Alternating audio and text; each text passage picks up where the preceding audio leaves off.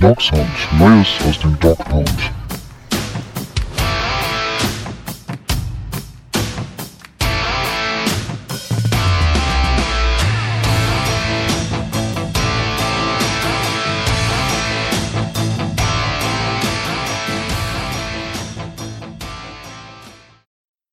Herzlich willkommen zu einer neuen Folge Dog Sound. Ja, die Saison für die Browns, sie ist beendet. Es gab ein 22 zu 17 in der Divisional Round bei den Kansas City Chiefs. Wir nehmen am Dienstagabend erst auf. Ähm, wahrscheinlich ging es euch da draußen wie halt uns auch. Wir mussten dann doch emotional nach dem Sonntagabend erstmal alle so ein bisschen runterkommen, denn wahrscheinlich hatten viele gehofft, dass es ein enges Spiel wird. Wir natürlich auch. Es war ja eher die Erwartung, dass es deutlich wird und die Browns ja relativ chancenlos sein werden. Der Spielverlauf hat es dann so gewollt, dass das Spiel eng wird. Und ja, am Ende saßen wir da und wahrscheinlich haben uns sogar alle gedacht, Mensch, also so nah wie diese Chance jetzt war, ins Championship Game zu kommen, das hätten wir wahrscheinlich uns alle nicht mehr erträumen wollen. Und von daher haben wir dann gesagt, komm, also Montagabend müssen wir erstmal ein bisschen ausnüchtern, bevor wir dann am Dienstagabend ein bisschen äh, ja, mit mehr Ruhe und Ausgeglichenheit über das Spiel sprechen können. Das machen wir, so wie in den letzten Wochen auch schon heute zu zweit. Ich begrüße Mike, dass er sich äh, ja nochmal auffinden konnte. Hallo Mike. Hallo Daniel, ja, ähm, du hast es schon richtig gesagt. Äh, auch ich habe eine ne Zeit gebraucht und ich sage auch ehrlich, es nagt immer noch an mir. Also ich habe schon einen ganzen, ganz, ganz schön Knoten im Bauch da vor, vor Wut. Das werden wir ein bisschen, bisschen analysieren heute, aber zumindest die Emotionen sind, äh, sind so wieder so, dass man auch sachlich drüber sprechen kann. Ähm, von daher, ja, lass uns das Spiel analysieren. Genau, das werden wir jetzt tun und vielleicht schon im Vorwege, weil wir haben nach dem Spiel wirklich so viele Zuschriften bekommen wie noch nie. Also es ist ja über die Saison sowieso immer mehr geworden. Vielen, vielen Dank dafür. Wir haben ganz viele Fragen und Kommentare bekommen. Einerseits zum Spiel, aber auch ganz, ganz vieles dann für die Offseason schon. Wir haben uns jetzt dazu entschieden, dass wir das wie folgt machen werden. Wir werden heute wirklich nur explizit nochmal über dieses Spiel sprechen, über das äh, sprechen, was da am Sonntag passiert ist, das so ein bisschen vielleicht auch nochmal zusammen verarbeiten in so einer kleinen Selbsthilfegruppe, die Mike und ich hier heute machen. Und wir werden alles andere, was ihr so an Kommentaren und Fragen geschrieben habt, in der nächsten Woche dann nochmal besprechen, denn ähm, das ist mehr als genug. Da werden wir sicherlich auch nicht mal alles reinbekommen äh, an Themen, was euch so dann auf dem Herzen liegt, auch für die Off-Season. Ja, Mike, und ähm, fangen wir vielleicht an mit einem Satz, äh, den Michael geschrieben hat nach dem Spiel. Nämlich, äh, er hat geschrieben, bitte einfach nur diese Entwicklung loben und nochmal erwähnen, wer nächstes Jahr in der Defense alles wieder hoffentlich dabei ist nennt einen Gegner, der die Browns stoppen kann. Mike, ich lese das vor, weil ich gestehen muss, jetzt auch so fast 48 Stunden später, ja, kann ich dieses Gefühl irgendwie noch nicht so teilen. Wie geht's dir da? Nee, ähm, kann ich auch nicht teilen. Also ich, ich verstehe den Impuls, dass man auch ähm, das auf jeden Fall, also zu Recht soll das Team gelobt werden, zu Recht soll man auch diese Saison die am Ende ja zwölf Siege brachte. Meine Güte, da haben wir sonst drei Jahre für gebraucht, mindestens. Ne? Ähm, die soll man wirklich auch, glaube ich, in der Reflexion kann man die sehr loben. Jetzt gerade fällt das natürlich schwer und vor allem eben auch in Sachen Defense fällt das schwer. Die Frage mit, wer soll uns überhaupt schlagen? Ja, das ist gesundes Selbstbewusstsein. Da würden mir aktuell ganz, ganz schön viele Teams einfallen, gegen die wir noch große Probleme hätten. Ähm, also so weit, dass wir, und das ist ein bisschen die Gefahr, die ich auch sehe jetzt in der Offseason, ich warne so ein bisschen davor, die Browns jetzt auch nach der Saison schon in irgendeinen Super Bowl-Anwärterkreis zu heben. Das, das vielleicht das Erste. Und dazu warne ich auch davor, die defensive Hoffnung auf die Rückkehrer zu setzen. Denn bei aller Liebe, ja, wir haben coole Leute da noch in der Rückhand mit, mit Grant Delpit und Greedy Williams. Die Namen werden wir ganz, ganz häufig erwähnen in der Offseason. Aber der eine hat noch nie einen Snap in der NFL gemacht und kommt von der Achillessehnenverletzung, was so ziemlich das Schlimmste ist, was du haben kannst als Profisportler, gerade in der Secondary. Da weiß, kann Daniel gleich nochmal was, äh, ganz kleiner was dazu sagen, wie schwer das ist. Und Greedy Williams hat eine mysteriöse Schulterverletzung, wo man überhaupt nicht weiß, was da Sache ist und wann er wie wo trainieren kann oder mal wieder fit ist. Also die Hoffnung da einzusetzen, ist schwierig, ne? Und ja, aber das klingt jetzt alles negativ. Trotzdem, ne, also das Wort würde ich auch nochmal sagen, die Browns hatten uns unglaublich viel Freude gemacht dieses Jahr. Erst recht in den Playoffs mit dem Spiel gegen die Steelers. Jetzt haben sie uns nochmal träumen lassen. Ähm, konnten wir zwar nicht nutzen, aber es war natürlich eine tolle Saison, gar keine Frage. Ich will nur sagen, mir fällt es noch schwer, jetzt so umzuschwenken in Lobeshymnen und ähm, alles äh, auch dahin zu heben, als wären wir schon angekommen. Das ist, und das sagt der Stefanski auch, es ist immer noch viel Arbeit äh, vor dem Coaching-Staff, für den GM da, um das Team auf das nächste Level zu heben. Oder, oder siehst du das anders, Daniel? Nee, also genau in die Richtung gehe ich nämlich auch. Also Arne hat jetzt wahrscheinlich schon, wenn er das hört, äh, ausgemacht, äh, weil ihm das alles äh, viel, zu, viel zu negativ ist. Ähm, aber das ist halt auch so ein bisschen meine Angst. Also, weil das war vielleicht auch so der Hauptgrund, warum ich so enttäuscht war am Sonntag. Wir haben ja, wir werden ja jetzt gleich über das Spiel nochmal sprechen, über einzelne Szenen. Ähm, ja, ein bisschen die Hoffnung natürlich gehabt, dass wir gesagt haben, Mensch, also irgendwie dieses Spiel eng halten. Hm. Das wäre schon viel wert, dass man vielleicht im besten Fall im vierten Quarter noch die Chance hat, das Spiel zu gewinnen. Nun war es ja eigentlich in der breiten Öffentlichkeit so, das kann man ja auch gar nicht verdenken, so wie die Chiefs gespielt haben, dass eigentlich alle gesagt haben, also ne, das werden die irgendwie deutlich gewinnen und wenn die Browns überhaupt eine Chance haben wollen, ja, dann müssen sie irgendwie in jedem Drive punkten und im besten Fall auch Touchdowns erzielen, fünf oder sechs.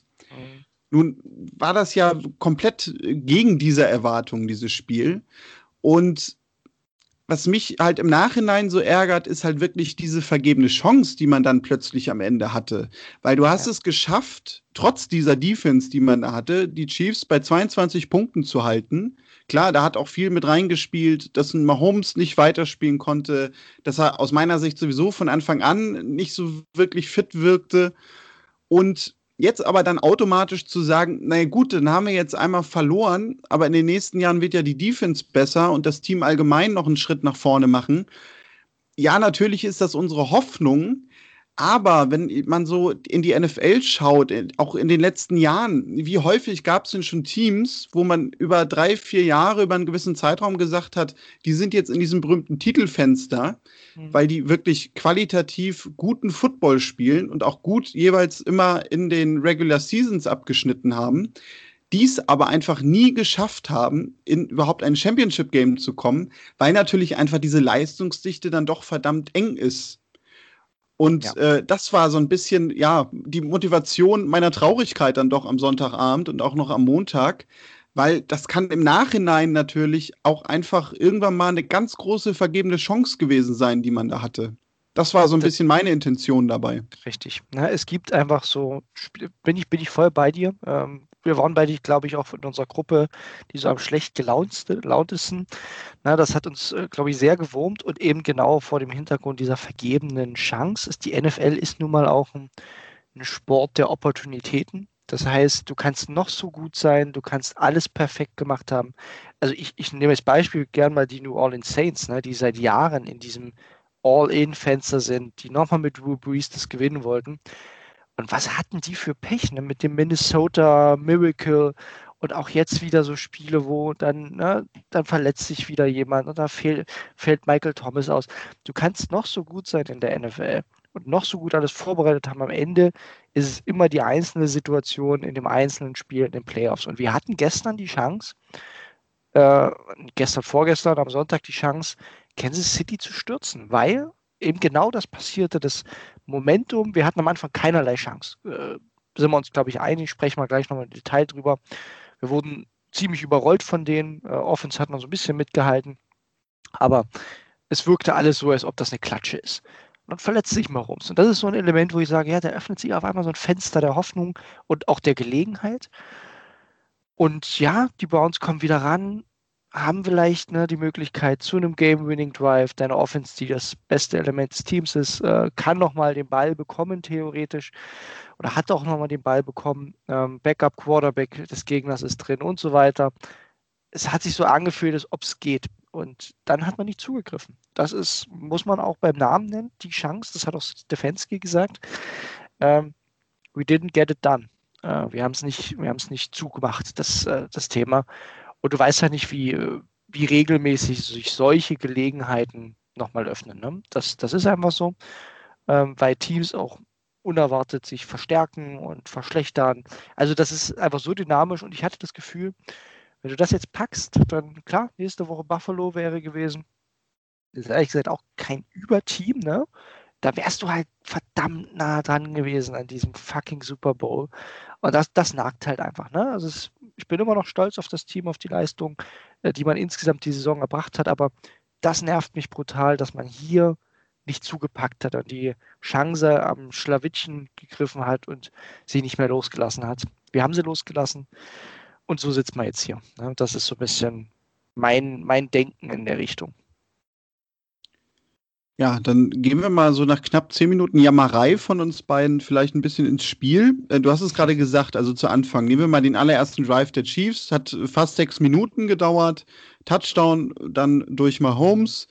Und ja, Batka hat den Extrapunkt äh, daneben gesetzt. Das war vielleicht noch so ein bisschen die Hoffnung, wo man sich dachte, na gut, okay, vielleicht geht es über die Extrapunkte heute. Aber ja, der Touchdown beziehungsweise der Drive davor, der wirkte ja eigentlich ja genauso wie äh, ja das, was man am meisten befürchtet hat. Ne? Also die Chiefs marschieren übers Feld, lange Drives, äh, der Touchdown am Ende ist irgendwie sicher. Mahomes wirft sehr solide, es ist überhaupt kein Pass Rush da. Die Cornerbacks und auch das gesamte Backfield wirkt überfordert mit Hill, aber auch mit Kelsey. Ich muss gestehen, da zu Anfang hatte ich wirklich so diesen Eindruck, na gut, okay, also das gibt heute noch mal zum Abschied richtig so eine Klatsche, die mhm. jetzt alle irgendwie erwartet haben. Aber ja, da ist man dann vielleicht am Ende auch nicht traurig drüber, aber man wusste, okay, die Defense, die wird das heute definitiv nicht packen. Ja, ist so. Ähm, und wir müssen, ja, das werden wir jetzt noch intensiver machen, auch natürlich über die Defense sprechen. Also es ist logisch, dass man Kansas City jetzt nicht auch im ersten Drive, der gescriptet ist und so, dass man die jetzt nicht in den Boden stampft, das, das war klar. Aber ne, Daniel, wir haben es auch schon im Vorgespräch gesagt, wir haben es halt nicht mal versucht. Ne? Also du hast halt ab dem ersten Snap hast du den Prevent-Modus angeschmissen, in der Hoffnung, dass äh, whatever, ne, dass vielleicht äh, Hill den Ball nicht fängt oder sie Fehler machen. Aber du hast natürlich versucht, äh, die Zonen zu verteidigen und natürlich ist genau das passiert, weil wir weder die Linebacker noch Safeties haben, das gut zu tun. Sie haben die Lücken gefunden, haben Big Plays gemacht. War ja gleich im ersten Drive dieser, dieser wirklich lange Ball auf Tyreek Hill, der, wie ich es auch im, im Preview schon geschrieben habe, natürlich dann nicht gegen Denzel Ward steht, sondern aus dem Slot heraus ähm, einfach in die tiefe Zone geht. Und das ist einfach, das ist super designt, ne? also auch definitiv Lob an Kansas City, denen man keinen Rost angemerkt hat, die sofort da waren und die Muskeln gezeigt haben. Aber die Browns sind halt auch ehrfürchtig, kann man sagen, erstarrt und haben es über sich ergehen lassen. So würde ich diesen und diese ersten Drives mal beschreiben. Denn mehr war es ja einfach nicht. Ne? Also da war keine Gegenwehr, kein Pass Rush. Das war nüchtern. Das muss ich sagen. Und ich glaube, die Hoffnung bei uns war dann, allen nach diesen ersten zwei Drives schon ziemlich, äh, ziemlich gering. Ja, richtig. Also, weil es stand zur Halbzeit dann ja auch 19 zu 3 und ja, da war bei mir halt so ein bisschen das Ärgernis, äh, genau dass dieser Punkt ne, mit der Prevent Defense, was du ja nach dem ersten Quarter gegen die Steelers schon angesprochen hast, wo man in so einen Verwaltungsmodus gegangen ist es kam mir halt in dem Spiel von Anfang an so vor, als würde man 28-0 eben führen und, und will jetzt irgendwie versuchen, äh, das Ergebnis über die Zeit zu bringen. Ja. Ähm, ich habe dann irgendwie noch, ich glaube, auch in die Gruppe irgendwie geschrieben, naja, vielleicht ist äh, der, der Modus heute, beziehungsweise die Strategie, ja, dass man äh, die Offense einfach mal müde spielt, der Chiefs. Ne? Also darauf hofft. Äh, so lange Drives, äh, vielleicht machen die, was du sagtest, vielleicht machen die immer mal einen Fehler. Je länger die Drives von denen sind, umso weniger haben sie letztendlich auch. Dann können sie nicht so viele Punkte machen. Aber ich war dahingehend so ein bisschen enttäuscht, weil ich eigentlich gerade jetzt erwartet habe, dass man da vielleicht eher so ein bisschen umstellt. Mhm. Weil alle haben ja die ganze Woche über gesagt, und das wird ja auch natürlich das Team vernommen haben und auch die Coaches, die Browns haben gegen die Chiefs keine Chance, das wird eine deutliche Sache. Mahomes, auch individuell, ist dafür einfach zu gut. Stimmt ja auch an sich erstmal. Müssen wir gar nicht drüber reden. Aber deswegen dachte ich, Mensch, vielleicht ist gerade jetzt auch deswegen der Ansatz, dass man sagt, okay, wir haben keine Chance, dieser berühmte Nebensatz, also nutzen wir sie und deswegen überraschen wir die jetzt mal und setzen die im ersten Drive schon so dermaßen unter Druck, dieser O-Line ja. und auch versuchen mal Holmes unter Druck zu setzen. Ja. Kommen plötzlich mal irgendwie mit zwei, drei Blitzes um die Ecke. Das wären wahrscheinlich dann so viele gewesen, wie man in der ganzen Saison gesehen hat und äh, versuchen zumindest etwas. Aber das war halt das absolut genaue Gegenteil davon. Und äh, ja, das stand in der Halbzeit nachher auch 19 zu 3. Und da habe ich dann nämlich auch schon so, also ja, eigentlich mehr oder weniger ein bisschen damit abgeschlossen, weil ich mir dachte, gut, also ne, das wird jetzt so weitergehen und, und Mahomes äh, spielt das irgendwie so runter. Äh, selbst wenn sie jetzt auch nur noch zwei, drei Feed Goals oder so machen, äh, das Ding ist durch. Und ähm, ja, dass sich dann natürlich das auch in einem Spiel nochmal so verdammt drehen kann, ist ja dann ja genau auch wieder so ein Argument dafür, ne? dass du eigentlich von Anfang an, vielleicht gerade auch in so einem Playoff-Spiel, ja dazu verdammt bist, Dinge zu versuchen, die du vielleicht auch mal nichts gemacht hast. Weil ich meine, in welchen Spielen willst du das sonst machen? Gerade wenn du diese Konstellation hast, ja, dass du eigentlich so der klar unterlegene Gegner bist. Richtig. Ja, und wir werden ja gleich auch nochmal über das eine offensive Play der ersten Halbzeit sprechen, das, das ganz viele natürlich auch so ein bisschen mit anführen. Ähm, aber vielleicht wirklich nochmal ein Wort auch zur Defense in, in, der, in der ersten Halbzeit. Ähm, es ist ja genau das. Ne? Also viele Experten haben ja auch gesagt, was, was sollst du gegen diese Chiefs Defense machen? Natürlich musst du diese absoluten Big Plays irgendwie vermeiden. Und ich glaube, das war auch die Intuition von, von Joe Woods und dem Coaching-Staff, zu sagen, ja, komm, äh, lasst Plays zu, aber keine Big Plays und versucht dann eben ab und zu mal äh, ein, längere Third Down zu bekommen. Aber so weit sind wir ja gar nicht gekommen. Es gab ja, glaube ich, äh, den ersten Drives fast kein Third Down. Ähm, weil die wirklich so durchmarschiert sind. Und die haben sich ja trotzdem Zeit gelassen dabei, das war ja bemerkenswert. Ähm, und dann ist aber genau die Frage, was kannst du denn machen? Ne? Also ähm, viele Experten haben gesagt, ja, ähm, du musst es über den Passwash schaffen, äh, dann aber eben nicht über Blitzes. Das ist ja auch immer so ein Thema. Mahomes stark gegen Blitzes. Ähm, kann ich auch wieder verstehen, dass man das über den Foreman Rush probiert primär. Dann ist es natürlich enttäuschend, dass ähm, da gerade am Anfang einfach nichts kam von unserer D-Line. Das muss man auch nochmal jetzt in der Offseason genauer analysieren, was man, was man damit macht. Weil wenn du schon gegen, gegen einen Mike Wemmers äh, auf White Tackle spielst, der die Nacht vorher irgendwie noch krank war und fraglich, und dann aber mal überhaupt nichts hinbekommst dagegen, dann ist das halt auch schwierig. Ne? Und Garrett, ja, hat sich ja auch schnell verletzt. Das ist dann auch wieder so ein Element gewesen. Und dann muss man aber aus meiner Sicht, und das, das haben wir die meisten Experten angeführt, defensiv zumindest versuchen, Mahomes zu verwirren über Disguise Coverages, ne? Dinge andeuten, die sich dann im Dropback verändern, dass man halt mal äh, einen Defensive Ends in, in, in Coverage fallen lässt und dafür einen Linebacker bringt. Dinge versuchen. Ne? Das ist ja eher das Element, wo ich sage, ja, ich, ich wäre nicht böse gewesen, wenn man dafür dann auf die Mütze kriegt. Aber Dinge zu versuchen, habe ich schon erwartet und man hat es nicht versucht. Man hat von Anfang an äh, Schema X gespielt, das, was man, was gegen die Steelers nicht funktioniert hat, was in ganz vielen Spielen nicht funktioniert hat, nämlich einfach softe Zones, Coverages zu spielen, primär Cover 4 und einfach zu hoffen, dass das funktioniert. Und es hat nicht funktioniert. Also, und das finde ich halt, das meine ich immer, wenn ich von mutlosem Playcalling in der Defense spreche. In den ersten Drives hatte ich schon gehofft, dass man mal so ein paar Dinge auspackt, die man vielleicht in der Hinterhand hat scheinbar hat man sie entweder nicht in der Hinterhand oder traut sie dem Team nicht zu. Das ist so meine Erkenntnis daraus. Beides ist traurig und bedenklich an der Stelle. Ne? Also, aber ich glaube, äh, wir sollten mal über die Offense sprechen, zumindest äh, was jetzt die erste Halbzeit angeht, sonst äh, sind wir, also müssen wir hier am Ende noch äh, Domian anrufen wegen, äh, wegen akuter Selbstmordgefahr. Ja, das äh, könnte passieren. Ähm, genau, du hast damit auch die Frage nämlich von Digital Veteran beantwortet, der fragte, warum haben wir in Halbzeit 1 so verteidigt, wie man die Chiefs nicht verteidigen darf. Teacher fragte dann noch, äh, bezogen auf die Defense, äh, fehlt da vielleicht auch so ein bisschen die Siegermentalität? Das fand ich gar nicht schlecht, weil ich glaube, ja, das äh, ist mhm. das, was da, was da so ein bisschen nämlich genau der Punkt sein könnte, ähm, ohne das jetzt nur auf den Defensive Coordinator äh, ja, festzumachen, sondern was du gerade sagtest, ne, was macht man auch mit bestimmten Personen? Also vielleicht äh, liegt es auch einfach so ein bisschen natürlich mit an den Spielern und deren Mentalität. Äh, ja, fast ja die berühmte BVB-Diskussion, die wir kennen, ne?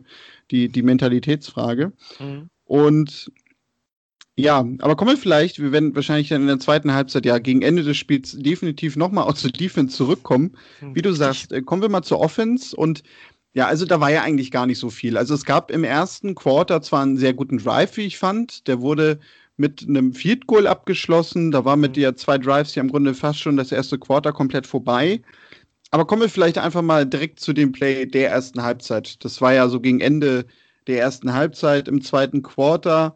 Ja, eigentlich war es schon ein sicherer Touchdown. Ich muss gestehen, ich bin schon zum Jubeln aufgesprungen. Rashad Higgins ähm, ja, fliegt eigentlich in die Endzone verliert dann den Ball, weil Sorensen einfach ja wirklich äh, einerseits genial erstmal überhaupt dahin geht. Mhm. Äh, dann aber auf den zweiten Blick sieht man trotz aller Genialität, dass er sich das zutraut. Das müsste eigentlich eine Helmet-to-Helmet-Strafe sein, die nicht gesehen wird. Das war das Ärgerliche. Und ich muss nämlich gestehen, damit kommen wir vielleicht auch jetzt zu der eigentlichen Diskussion, ich habe mich über diese vergebene Strafe oder nicht gesehene Strafe mehr geärgert als über den Touchback, der dann entstand. Weil, dass ein Spieler in so einer Situation auch an sich überhaupt mal den Ball verliert, ja, das kann natürlich leider mal passieren. Also, das würde ich mhm. jetzt Higgins auch gar nicht vorwerfen wollen. Gar nicht, gar nicht. Also, Higgins kann man keinen Vorwurf machen. Er hat da mal gefühlt, ist er da im Flug äh, gegen eine Wand geflogen, weil da kam ja der Spieler mit reichlich Schwung hin, da hältst du den Ball nicht fest. Das ist ja klar. Und er wäre ja, er hätte den Ball ja über die Endlinie, äh, über die Linie gebracht. Ne? Er hatte sie fest in der Hand bis zum Hit. Und der war nun mal krachend. Ne? Also, wie du schon sagst, auf der einen Seite beeindruckend, dass er da hingekommen ist. Also, da können sich unsere Safeties mal zumindest ein bisschen Tape anschauen, wie man da so schnell sein kann und da noch was erreicht. Auf der anderen Seite ist es natürlich eine klare Penalty. Also, und ja, das ist jetzt wieder auch so das, das Thema unserer Browns-Historie. Da versucht man natürlich so ein bisschen äh, das äh, große Ganze äh, anzuschreien und zu sagen, warum wir. Es ist natürlich, ehrlich gesagt, im ersten Moment habe ich nicht an Penalty gedacht, wo ich das Play gesehen habe, weil das war Boom Boom. Aber die Referees in der NFL müssen das natürlich sehen. Gar keine Frage. Und was ich auch ehrlich nicht verstehe, ist, warum so ein Play nicht, äh, schwieriges Wort, äh, überprüfbar ist. Ich sage es mal nicht auf Englisch. Ähm, man kann dann so ziemlich alles überprüfen heutzutage. Das scheinbar nicht. Targeting, Schrägstrich, Helmet to Helmet. Ähm, ja, also ich finde, da macht man es den Refs natürlich auch schwer. Das ist ein unglaublich schnelles Play.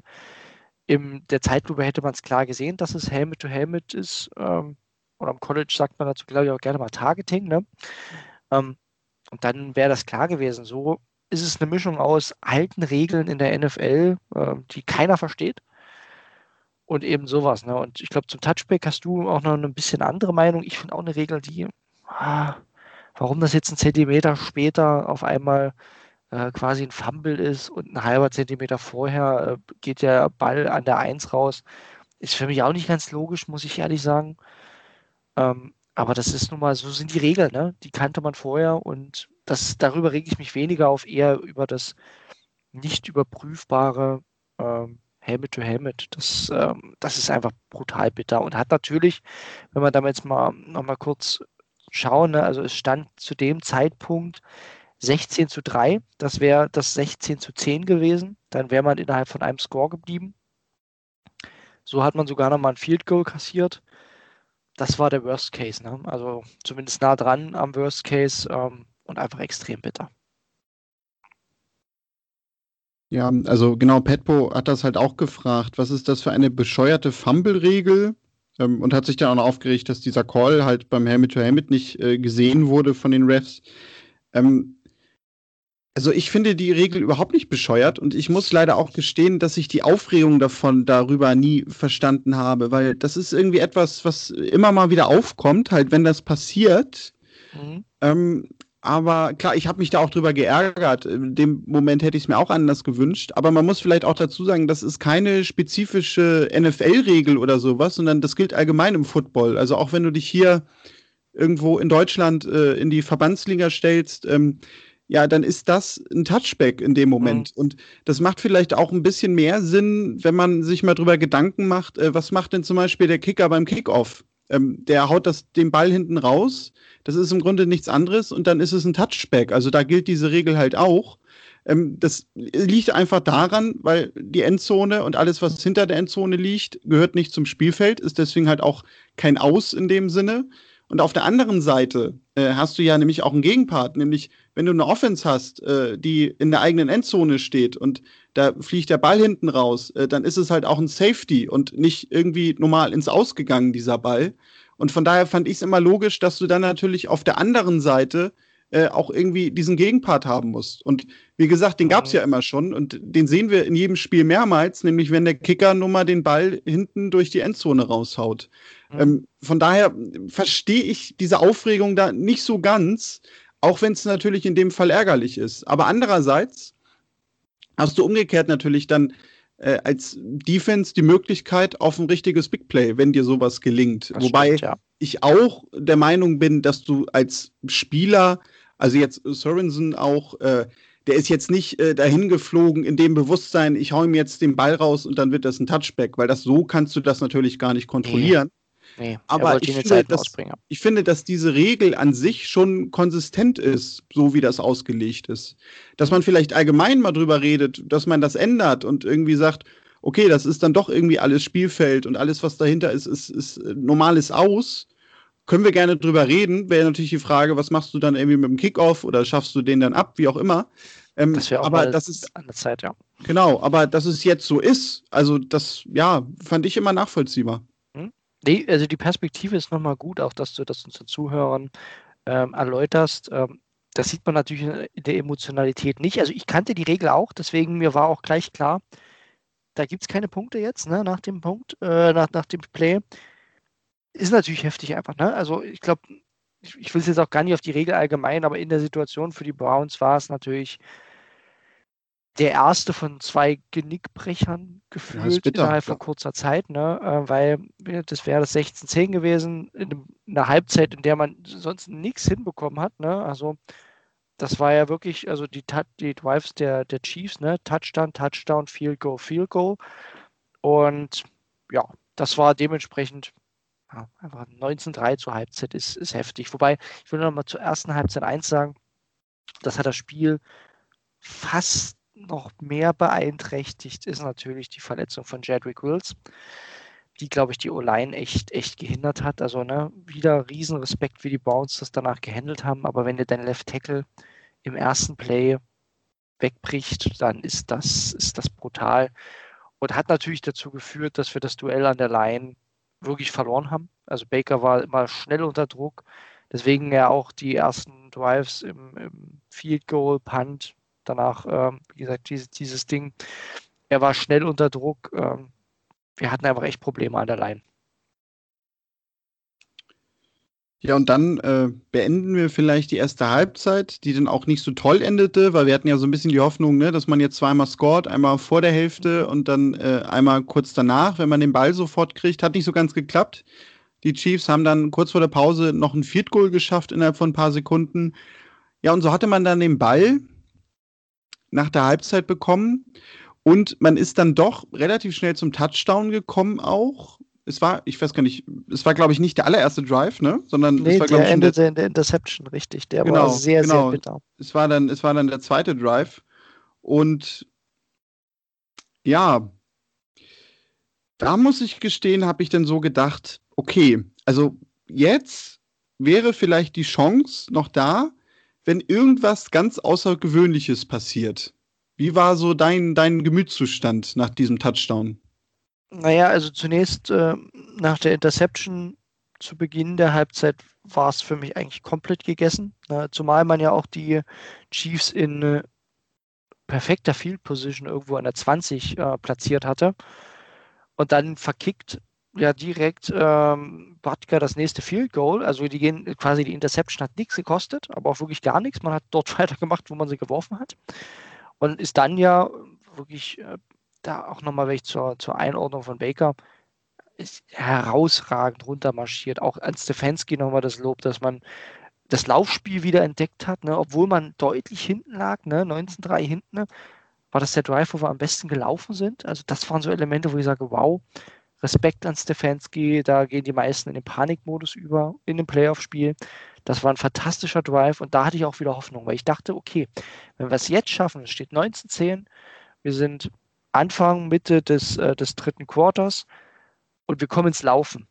dann habe ich generell dem was zugetraut und dann passierte, ja, was eben passiert dann, nämlich du sprichst wahrscheinlich dann die Verletzung von Patrick Mahomes an, die natürlich das Ganze komplett gekippt hat äh, im Momentum.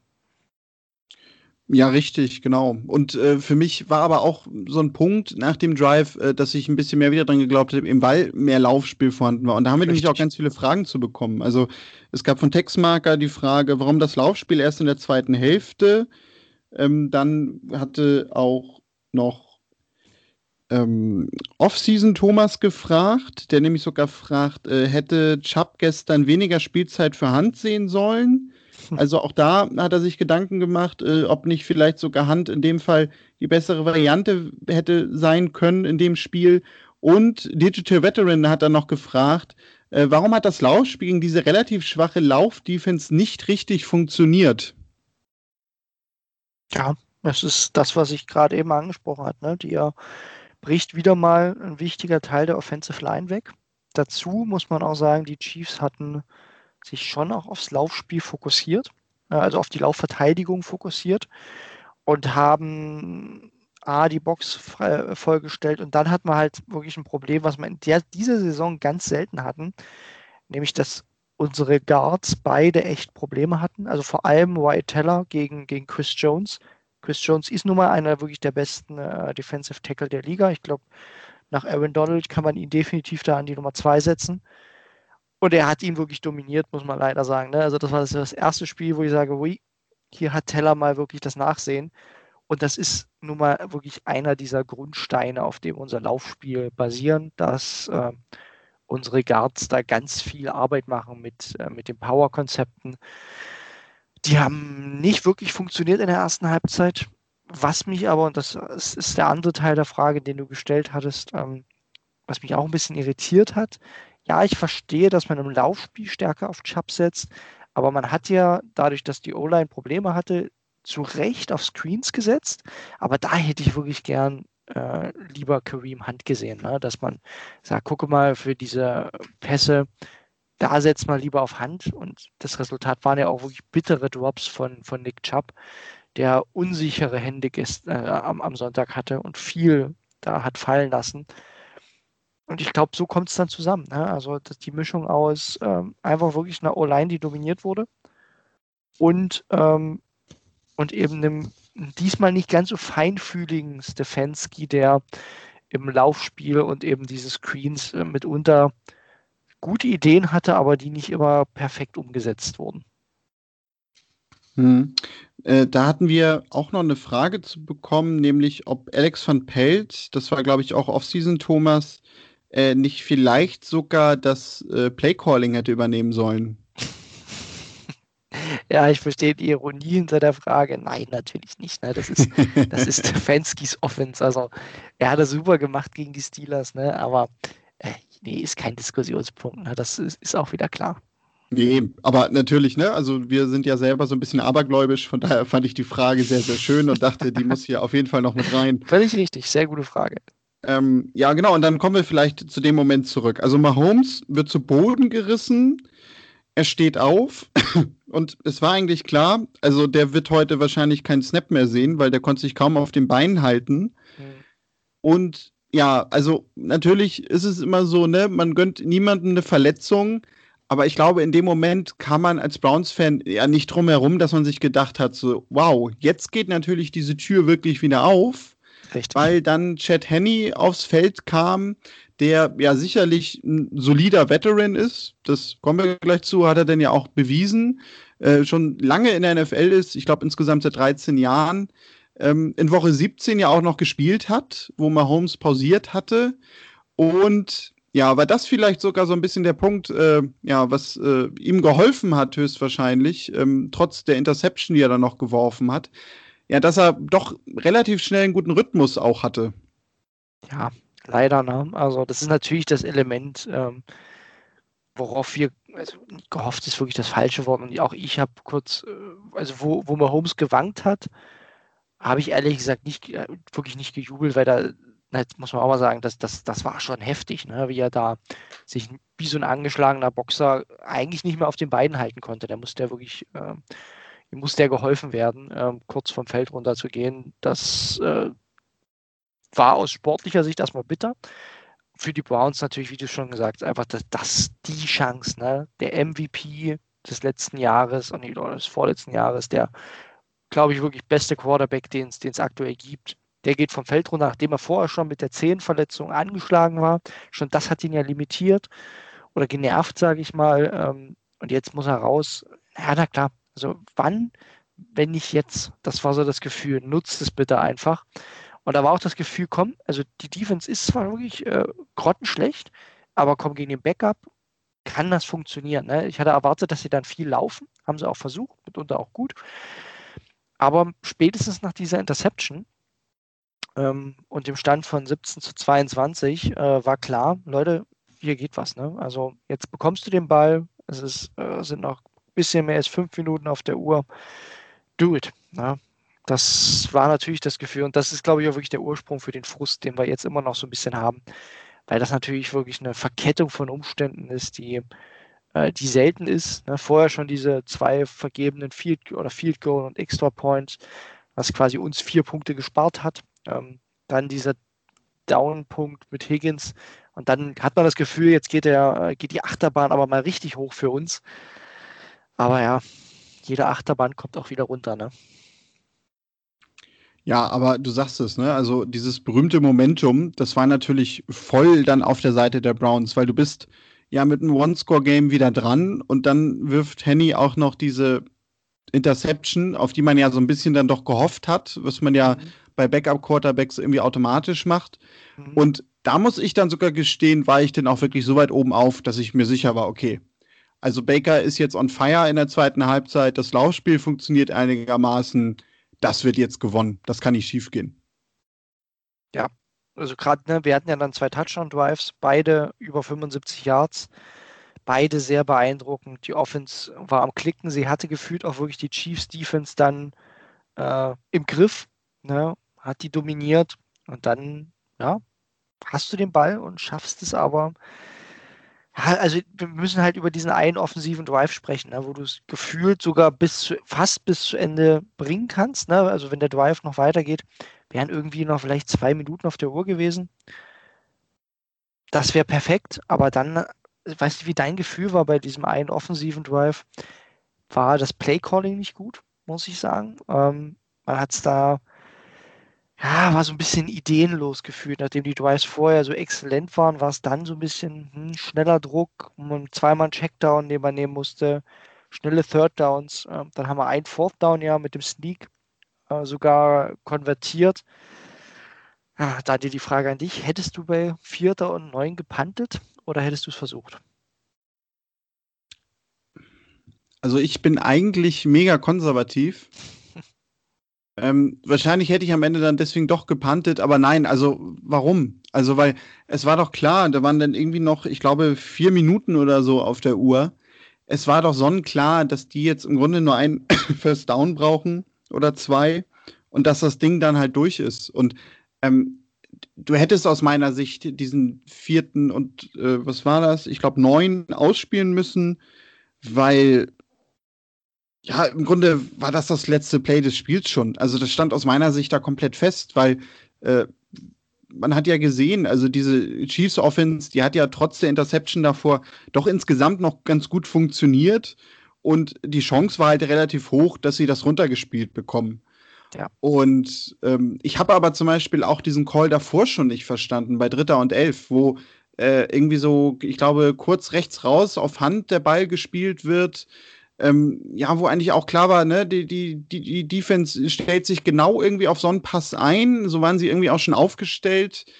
Ähm, das war aus meiner Sicht dann irgendwie auch viel zu vorsichtig plötzlich. Und wie du sagst, so, ja, so überhaupt keine Kreativität mehr vorhanden, sondern das wirkte dann fast schon so ein bisschen ängstlich. Mhm. Was man vielleicht auch so ein bisschen verstehen kann, einfach weil man wusste, okay, also das könnten jetzt genau diese Plays oder dieses eine Play sein, womit wir das Spiel aus der Hand geben. Mhm. Aber gerade deswegen habe ich dann auch noch weniger verstanden, warum man bei vierten und neun dann nicht geht. Ja, äh, geht mir genauso. Und schon dieses eine Timeout ne, im First Down, ja, wo man scheinbar irgendwie falsch kommunizierte, das tat ja auch schon im Nachhinein brutal weh. Das war so ein, das, äh, das äh, Timeout, das wir noch gebraucht hätten, um sie nochmal zu stoppen. Ja, ähm, wie gesagt, ich glaube, da kam in diesem Drive auch viel zusammen. Da hat wirklich der Passwash der Cheese funktioniert, schneller Druck, die Plays konnten sich nicht entfalten, muss den Checkdown nehmen. Aber es war insgesamt halt, da jetzt den richtigen Screen auspacken, zum Beispiel eben gegen die Blitzes, das wäre grandios. Aber nochmal, wir haben einen Rookie-Head Coach. Ich glaube, er ärgert sich selbst am meisten über diese Calls, die einfach in dem Drive nicht gepasst haben, ähm, wo wir in dem zumindest in einigen Bereichen noch ein Stück weit outcoached wurden, was gegen Andy Reid völlig okay ist. Ja, und dann Vierter und Neun ist halt so eine Situation, das ist verdammt lang, aber auf der anderen Seite hast du eigentlich gefühlt in der Offense genug Waffen, die neun Yards packen. Mayfield war das ganze Spiel, bis auf die eine Interception, absolut on fire, hat, das muss man auch nochmal sagen, es geht ein bisschen unter, der hat herausragend gespielt.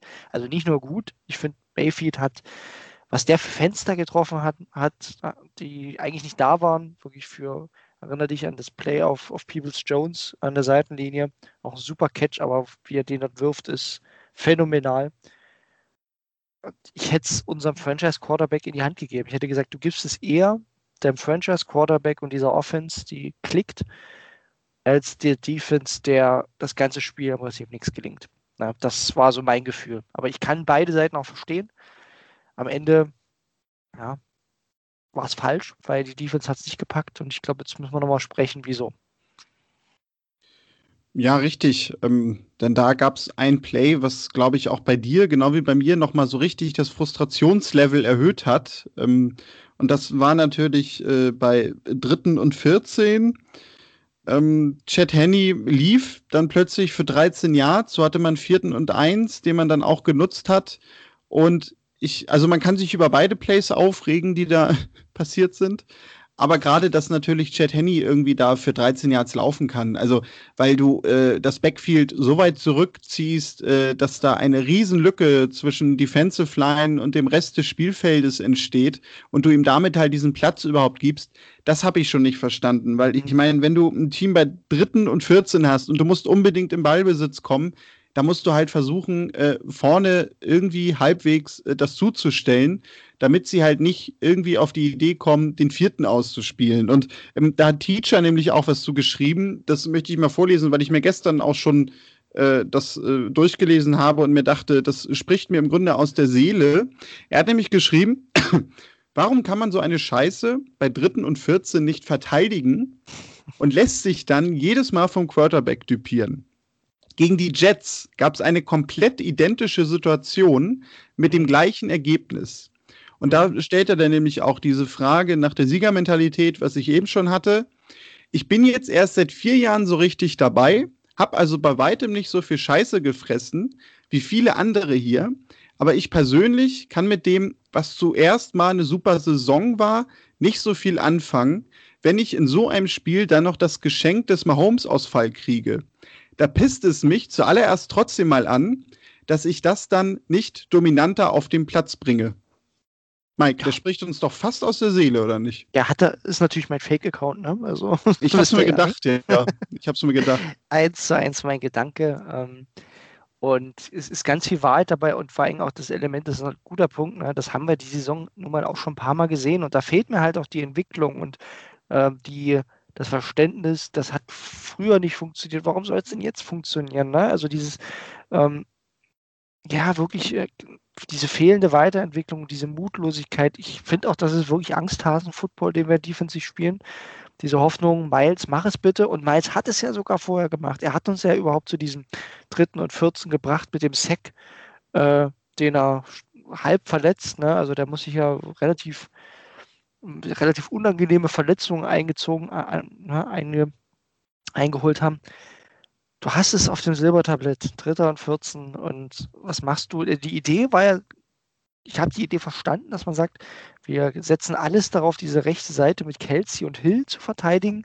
Aber ich muss doch einen irgendwie auf den Quarterback abstellen, weil jeder Quarterback kann durch über ein leeres Feld laufen. Ne? Und man hat es ihm geboten und er hat es genutzt mit viel Einsatz. Also auch Respekt an Chad Handy, vielleicht auch nochmal, ne? Das äh, geht vielleicht auch ein bisschen unter. Aber es musst du verteidigen, gar keine Frage. Und gekrönt wurde das dann noch von diesem Fourth Down, wo, das haben wir im Vorgespräch schon drüber gesprochen, wo ich einfach nicht verstehe, wie ein Head, wie ein Koordinator in der NFL bei vierten und eins auf die Idee kommt, seine Cornerbacks fünf Yards dahinter aufzustellen. Ja, erwartet der jetzt einen 40-Yard-Pass oder was? Dass, dass man da äh, Platz braucht, um damit Tyreek Hill dich nicht überläuft. Das ist ja, ist ja Quatsch. Da steht Chad Henney. Also gegen Mahomes hätte ich gesagt, hm, ja, die, die packen vielleicht so ein Ding aus, aber Chad Henney doch nicht. Der will doch nur diese eine Yard. Und natürlich hat er das genommen, was man ihm angeboten hat, nämlich diese kurze Route, die, also leichter kannst du ein Spiel nicht gewinnen, wenn du ihm so viel Platz bietest.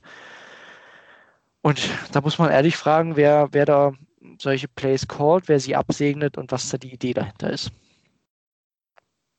Ja, also genau, also da war ich dann nachher auch komplett ratlos und äh, ja gar nicht mal sauer, weil ich wirklich einfach nur traurig war, weil das nochmal auch wirklich eigentlich ja das Defensive-Problem der kompletten Saison irgendwie in zwei Plays hintereinander dargestellt hat. Also ne, einmal das, was Teacher geschrieben hat, äh, dass du häufiger dieses Problem hast, äh, dass du solche Situationen wie Dritter und ganz viel und so einfach nicht verteidigt bekommst, weil du äh, der Offense einfach ganz große Lücken lässt, da jemand einfach ganz locker dann irgendwie doch nochmal einen First Down erlaufen kann. Und ja, beim vierten und eins, das habe ich halt auch nicht verstanden. Also, weil, dass du Prevent Defense spielst, da hat man sich denn ja irgendwie schon das ganze Spiel drüber dann gewöhnt. Aber das hat ja nichts mehr mit Prevent zu tun, denn wie du sagst, also ne, es, es ging ja für die nicht darum, dass die noch hätten gewinnen müssen. Dann hätte ich es ja verstanden, dass mhm. du dass du eine Lücke lässt, weil du jetzt irgendwie da nicht diesen langen Pass nochmal zulassen willst, sondern es ist doch jedem, glaube ich, klar gewesen, auch vom Fernseher, dass äh, denen das nur darum ging, dass sie dieses eine Yard schaffen. Richtig. Und was macht jedes Team da normalerweise? Stellt erstmal die Box so, dass sie nicht auf die Idee kommen, äh, da jetzt irgendwie den Quarterback einfach nur nach vorne fallen zu lassen, was ja auch meistens noch passiert. Aber du musst doch auch irgendwie die Cornerbacks dann ein bisschen nach vorne ziehen, weil es ist doch klar, also wenn da der Pass irgendwie zur Seite rausgeht, ein Schritt und dieses First Down ist da. Das kriegst du auch oft gar nicht verteidigt, natürlich. Ja. Aber wenn du es erstmal auch gar nicht erst versuchst, dann sind wir genau wieder nämlich bei diesem Punkt, äh, ja, wolltest du das denn überhaupt gewinnen? Also ich würde mal allen unterstellen, ja, natürlich. Und ich mhm. würde das auch im Joe Woods unterstellen, dass der dieses Spiel gewinnen wollte. Aber dann verstehe ich zum Beispiel auch nicht, weil es gibt ja auch noch einen Head Coach dazu, und das soll jetzt keine Kritik sein, dass äh, das irgendwie ein großer Fehler ist. Aber ein Head Coach segnet sowas am Ende doch auch immer ab. Und ja. da frage ich mich dann halt wirklich so, er weiß ja auch, wie vorher gespielt wird, aber er kriegt ja auch diesen Play Call mit. Ähm, was verspricht sich da ein Coaching-Team insgesamt auch von? Das weiß ich leider auch überhaupt nicht. Und so wie ich das gesehen habe, ich weiß nicht, ich habe darüber nichts gelesen. Es kam, glaube ich, danach auch die Frage nicht auf. Nee, hat mich auch ein bisschen irritiert, ehrlich gesagt, dass man das so hingenommen hat. Also, das ist gefühlt ja auch schon mitunter in der Fanbase eine gewisse Resignation mit dieser Defense, wo man sagt, ja, das war jetzt, ja, gefühlt, ja, man hat nur 22 Punkte zugelassen. Ne? Da ist ja die erste Reaktion immer, an der Defense hat es nicht gelegen. Doch. Ja, also da machen wir es uns zu leicht, wenn wir das jetzt irgendwie rein auf die Total Stats beziehen. Man hat es nicht geschafft, die Backups äh, zu stoppen von, äh, von Kansas City in der entscheidenden Situation, weil man relativ mutlosen Angsthasen-Football defensiv spielt. Und wir sind ja trotzdem weit gekommen. Ne? Also wir waren quasi ein Drive vom AFC Championship Game entfernt mit dieser Defense. Aber ich glaube halt, wie du, das um den nächsten Schritt zu machen, und darüber werden wir uns in der Offseason ganz viel unterhalten, muss sich da was tun. Und die Frage ist auch, ob es da eben reicht, wenn man nur noch ein paar Spieler dazu holt, weil also kein Cornerback der Welt kann das verteidigen, wenn er fünf Yards äh, von dem von Tyreek Hill entfernt steht, der einen kurzen Ball bekommt. Also das, das kannst du dann auch nicht verteidigen. Und das, das ist ja das Element, wo ich dann immer sage, das, das muss man schon hinterfragen, was, äh, was da die Idee ist, ne? In Zukunft in Cleveland mit der Defense. Weil rein das auf die Spieler zu beziehen, ist mal leicht, bei so äh, Graupen wie Sandeo und Co. Aber das ist halt nicht die ganze Wahrheit. Ne? Also gerade dieser letzte Drive war das perfekte Beispiel äh, von grausigen Playcalling, von einer schlechten Idee von Defense, die nicht passt, die dir am Ende das Weiterkommen gekostet hat. Darauf geht es für mich am Ende zusammen. Ja, das war, glaube ich, äh, ein insgesamt passendes Schlusswort. Ähm, ich habe noch vorhin die Frage von Sebastian ausgelassen, der nämlich auch auf diese Higgins-Situation nochmal eingegangen ist, der nämlich fragte, war der Touchdown-Versuch beim Fumble von Higgins eventuell etwas zu sehr erzwungen? Ähm, ja, also habe ich auch noch mal drüber nachgedacht, aber ist das letztendlich nicht einfach eine ganz normale Bewegung, die du als äh, Offensive Player, als Receiver machst, dass du dich da einfach so nach vorne schmeißt? Ja, klar. Also jeder Wide Receiver geht da zum Peilen, ähm, um, den, um den Touchdown zu holen. Ganz natürlich. Also das wäre wär eher merkwürdig, wenn Wide Receiver da so in Nick Chubb-Manier dann äh, gemütlich Richtung Seitenlinie joggen. Natürlich wollen die Punkte machen, weil es kann ja, ne, Daniel erinnert sich an letztes Jahr, wo wir mal acht Versuche für ein Jahr äh, versucht hatten an der Goal-Line und es nicht geklappt hat. Gottes Willen, ja, das habe ich machen, bis eben ne? verdrängt. Ja, ja, ne, ich sag's nur, und ein Wide Receiver, der frei gefühlt für ihn ja auch freies Feld hat, ja klar springt er da. Also das, also im Nachhinein ist das bitter, aber äh, kein Wide Receiver Coach würde sagen, geh da bitte raus, weil du hast die Chance, sechs Punkte zu machen, also mach es.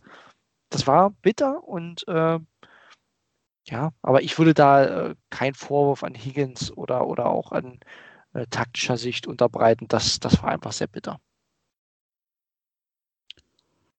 Ja, und sonst ist die Frage, Mike, was bleibt jetzt von dem Spiel? Ähm, Sicherlich werden wir uns da irgendwie noch alle ein bisschen drüber ärgern in den nächsten Tagen. Also zumindest wir beide. Ähm, sicherlich sind wir uns aber auch einig, äh, dass wir ja wahrscheinlich auch schon in ein paar Tagen dann doch so langsam wieder richtig Bock haben äh, auf Browns Football dann ab September. Ja, definitiv. Und wie gesagt, das war jetzt auch viel. Ich glaube, so viel wollten wir es eigentlich gar nicht. Ne? Doch Kritik an diesem Spiel trotzdem ganz viel Positives mitgenommen. Also ich will da nochmal betonen, wir sind spätestens nach diesem Spiel auch nochmal absolut sicher, dass wir unseren Franchise-Quarterback haben. Die Säule, wir wissen, dass unsere Offense wirklich auch gegen, also ne, das haben wir gegen die Chiefs, äh, gegen die Steelers ja gesehen, gegen richtig gute Defenses explodieren kann. Und wenn wir fit sind, gerade an der O-Line, gibt es keinen Grund, offensiv schlechter zu werden. Eher im Gegenteil. Ne? Kommt OBJ oder andere Wide Receiver zurück äh, im nächsten Jahr.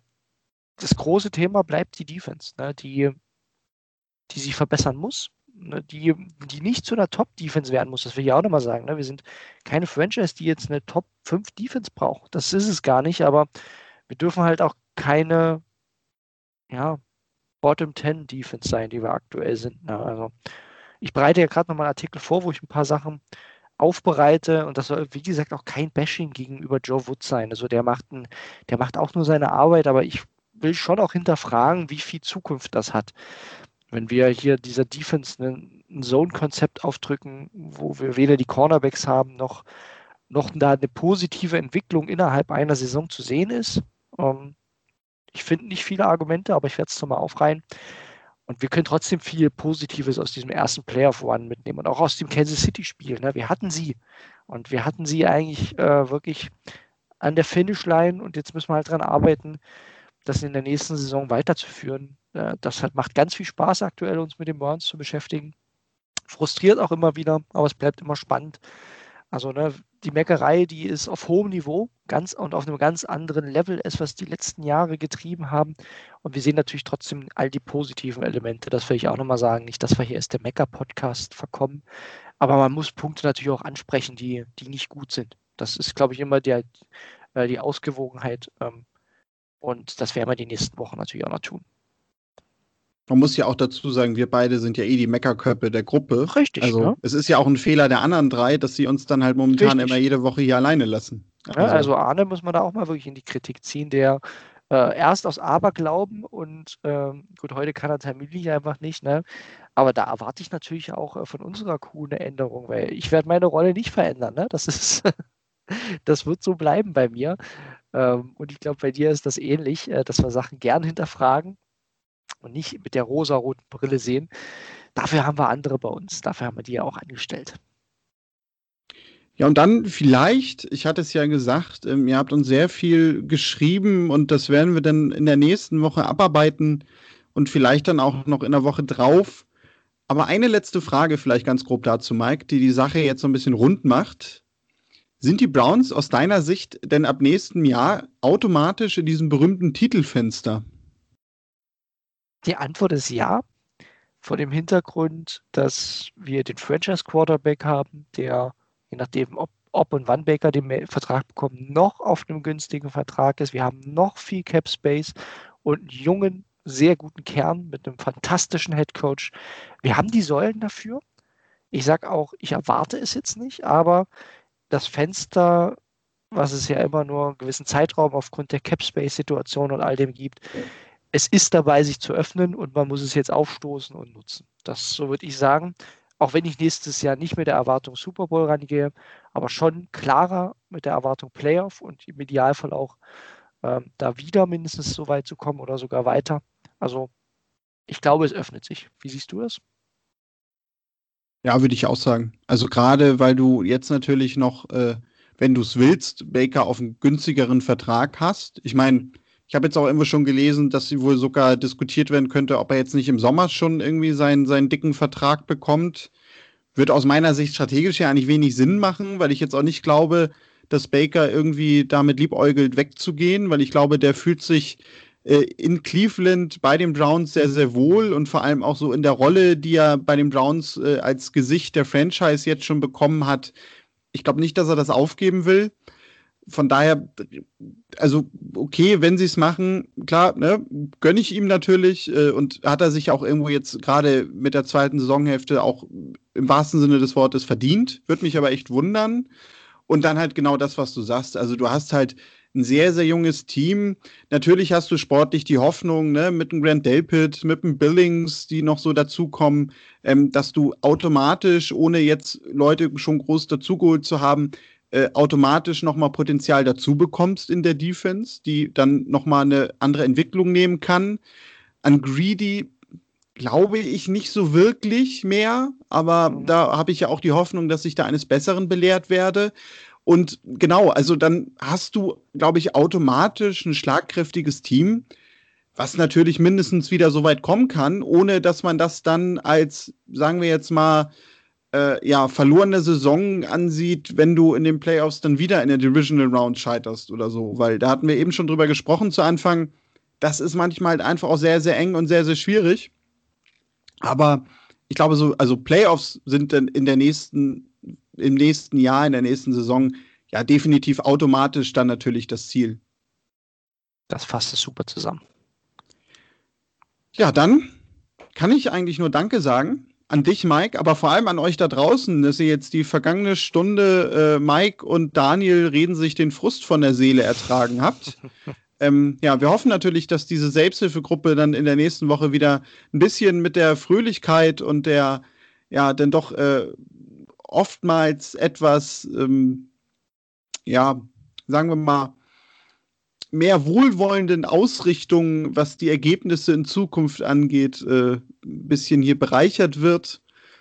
Ihr könnt uns natürlich gerne schreiben, touchdown at brownsfans.de. Wenn ihr Lob, Anregungen, Kritik habt, folgt uns auch gerne bei Twitter, brownsfans.de. Da stehen wir, glaube ich, jetzt kurz vor den 600 Followern. Macht da vielleicht auch mal gerne ein bisschen Werbung.